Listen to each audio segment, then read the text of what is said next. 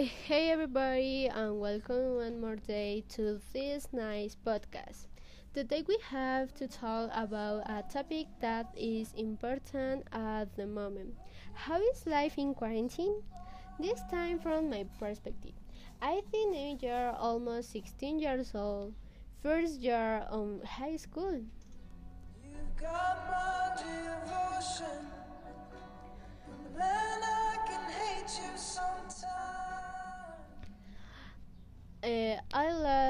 Day of presential classes. I could home happy thinking that two weeks later I see my classmates. I take it uh, like a little vacation. Two weeks pass, they announcing that the quarantine is extended. Um, I don't know when I certain. I spent my time studying and studying for months for my COMIPEMS exam.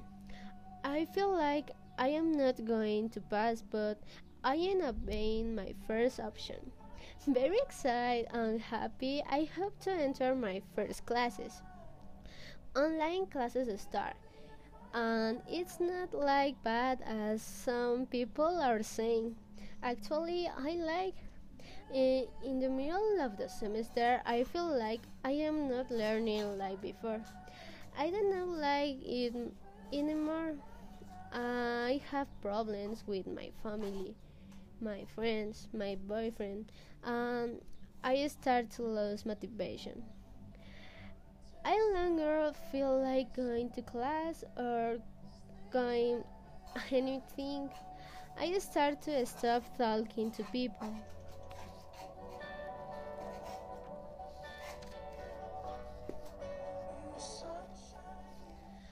At the end of the first semester and beginning of the second, I have friends again, but I still don't feel good. I fixed things with my boyfriend and my family, but I keep leaving school outside. These last two months, I do something again that I did not do in a long time.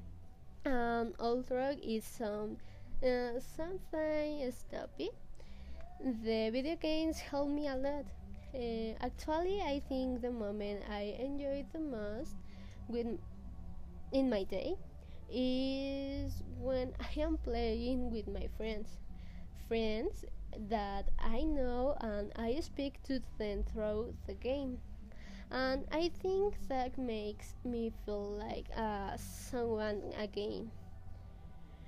I say as I say, for some it might sound silly, but for me it's very important. I speak about these issues because I feel that we are all a different world and that each person's perspective are completely different. We all have problems, but as a song says that I like a lot, nobody said it will be easy.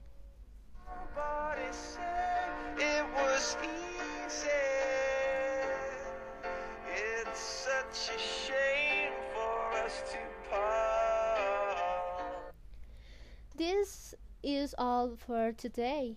Think and reflect on this and write on our social networks. Until next program. Bye.